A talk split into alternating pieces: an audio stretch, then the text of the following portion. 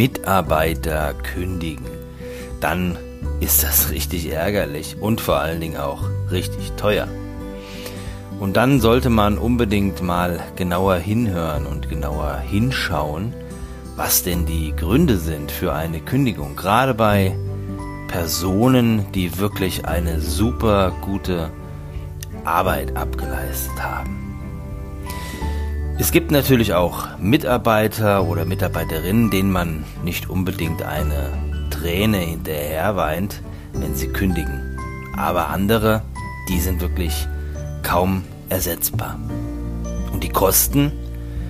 150 Prozent des Jahresgehaltes des guten Mitarbeiters, der gekündigt hat. So viel kostet eine Kündigung, eine Entlassung. Das ist im Übrigen auch der Grund, warum viele Mitarbeiter, gute Mitarbeiter logischerweise in der Probezeit nicht gekündigt werden. Denn dieser Prozess ist so teuer, da überlegt man sich schon dreimal, wen man in der Probezeit tatsächlich behalten will und wen nicht. Wie du vorgehen kannst bei einer Kündigung, das, das sage ich dir hier. Du solltest nämlich in jedem Fall Gespräche führen mit dem kündigenden Mitarbeiter.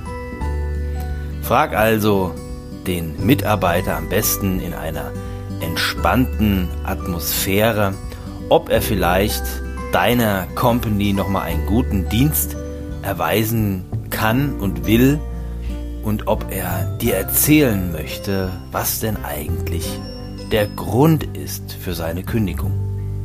Zweitens, es kommt auch auf die richtigen Personen an, die in diesem Gespräch sind.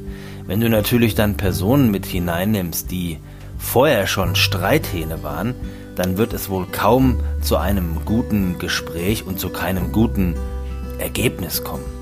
Drittens, versuch möglichst allgemein zu starten mit allgemeinen Themen. Also nicht direkt auf die Kündigung eingehen, sondern einfach mal Resümee ziehen, was denn so in der Vergangenheit Gutes und auch Schlechtes passiert ist.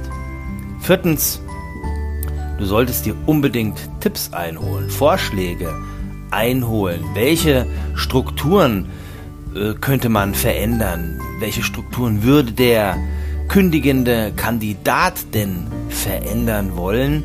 Und das kann auch deutlich zu einer Motivation in einem solchen Gespräch führen. Fünftens, dann wird es schon ein bisschen genauer, dann wirst du die Gründe für den Wechsel erfragen. Frag doch einfach, äh, wie glücklich oder unglücklich er in seiner Rolle war, ob er wirklich so unzufrieden war und mit wem er auch vielleicht unzufrieden war. Aber Vorsicht, ein absolutes No-Go ist als sechster Punkt, Kollegen anzuschwärzen.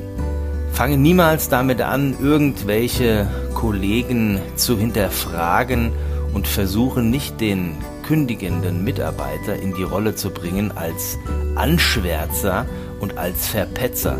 Das geht gar nicht und auch im Nachhinein sollten natürlich keine oder wenig direkte Konsequenzen erfolgen für den Mitarbeiter, der schuld ist am Fortgang des Kollegen. Siebtens die Bewertung.